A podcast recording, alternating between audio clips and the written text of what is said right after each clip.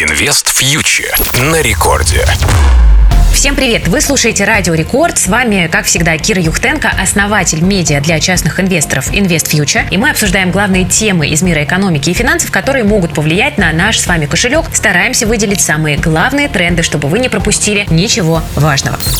Итак, давайте, как всегда, начнем с российского рубля, который мы все на этой неделе судорожно проверяли. В моменте доллар почти достиг отметки 94, а евро и вовсе пробил 100. Ну, давайте разберемся в причинах и последствиях. На этой неделе состоялся финансовый конгресс Банка России в Петербурге. В нем приняла участие в том числе и глава Банка России Эльвира Набиулина. И поддержку рублю она оказывать фактически не стала, потому что Набиулина заявила, что Банк России не таргетирует курс рубля и готов выйти на рынок только тогда, когда будет видеть риск экономической стабильности. Сейчас таких рисков Банк России не видит, поэтому рубль живет сам по себе. Ослабление курса рубля Набиулина объяснила падением экспортных доходов и ростом импорта. Но стоит отметить, что на курс рубля могут влиять и другие э, важные и значимые факторы. Например, иностранные иностранные акционеры «Магнита» постепенно выводят свои деньги из России. Я напомню, что «Магнит» решил выкупить акции иностранцев, чтобы провести смену совета директоров. Ну и также дополнительное давление на рубль может исходить от населения, которое после событий 24 июня решило, возможно, диверсифицировать свои валютные накопления. К чему приведет ослабление курса рубля?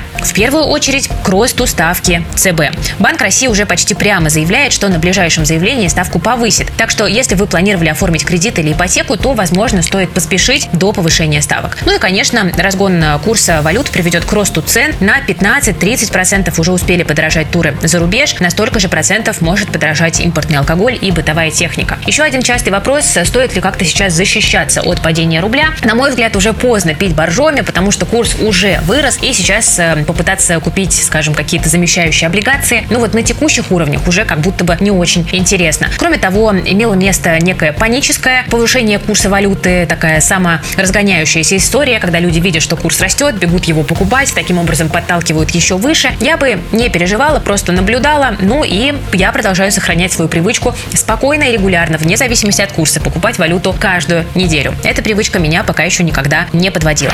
Инвест фьючер на радиорекорд. Что касается российского фондового рынка, то на этой неделе он рос, несмотря на ослабление рубля. Рост, конечно, символический, всего полпроцента, но тем не менее. Покупатели на российском фондовом рынке немного подустали, поэтому, в общем-то, до конца лета не исключена некая коррекция. Выделяются сейчас в первую очередь акции экспортеров. Почему? Да именно из-за курса рубля, потому что для них падение рубля – это благо. Ну, можно выделить здесь акции Северстали и НЛМК. От этих компаний инвесторы еще и хороших дивидендов тоже ждут. Ну, а как сказал э, Герман Оскарович Греф, если у вас есть свободные миллионы, вы не знаете, куда его вложить, то лучше инвестировать его в Сбер. Это, конечно, была шутка, но в каждой шутке, как вы знаете, есть доля шутки. Вряд ли инвесторы Сбера сегодня расстроены, потому что с минимумов сентября 2022 года котировки уже сделали сделали X2.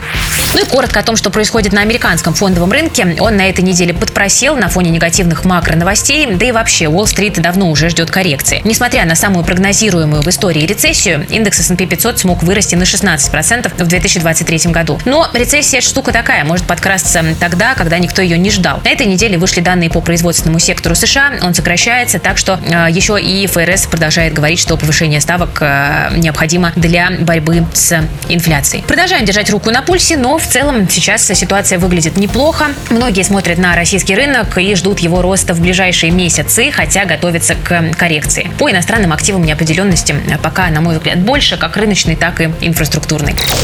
Продолжаем отслеживать события. Я надеюсь, что наша краткая сводка была вам полезна. Вы слушали Радио Рекорд. С вами была Кира Юхтенко, основатель медиа для частных инвесторов Invest Future и а, образовательной платформы IF+. Берегите, пожалуйста, себя, своих близких, свои деньги. И до встречи на волнах Радио Рекорд ровно через неделю. Invest Future на Радио Рекорд.